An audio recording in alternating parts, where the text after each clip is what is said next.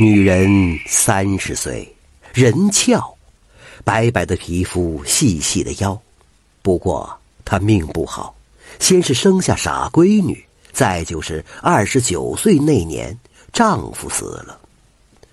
后来她选择再嫁，嫁给了比她大十五岁的男人。她吃不了苦，何况还有傻闺女。更重要的是，男人是矿工。收入高低不说，如果出了事故，一般矿主会赔三四十万元。女人穷怕了，不然为什么这么水灵，会嫁给腿脚有些毛病的人呢？男人又老又难看，眼歪嘴斜。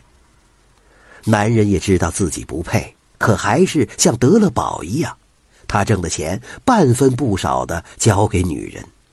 可一个月不过是一千块，除了吃饭穿衣，剩下不了多少。女人不甘心呐，傻闺女将来得要用钱，自己不想一辈子跟他这么过，到处是矿难，为什么男人就不遇上一回呢？女人想的是那三四十万元，如果男人死了，她就卷钱走人，这是很恶毒的想法。却是最真实的。女人买衣服、胭脂粉打扮自己，和邻居的男人打情骂俏。有人跟男人说：“看你媳妇儿拿你的钱打扮了，和别的男人鬼混。”男人只是嘿嘿一笑：“啊，他闷得慌，让他玩吧。”其实，男人心里是疼的，是不愿意他那样疯的。女人说了一句：“想吃红菊。”男人就去镇上买。当然，去的时候没有告诉他。矿上出事儿的时候，女人的第一个念头是：这下子好了，三十万元该到手了。搬出来好多尸体，她一具具的看，没有男人，她失望极了。